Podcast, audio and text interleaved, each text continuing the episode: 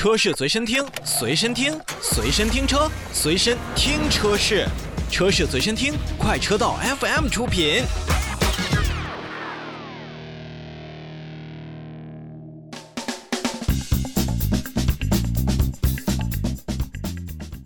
首先，让我们来看一组国外召回的信息。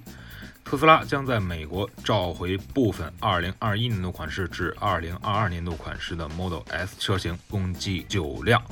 那么这九辆呢？它的问题出在车辆的右侧或者左侧的侧气帘的充气机可能是安装错误的，不正确的充气装置呢，就会导致侧气帘延迟展开，或者说是展开并不正确，存在安全隐患。那么特斯拉服务中心也将为用户免费去更换上述存在问题的侧气帘。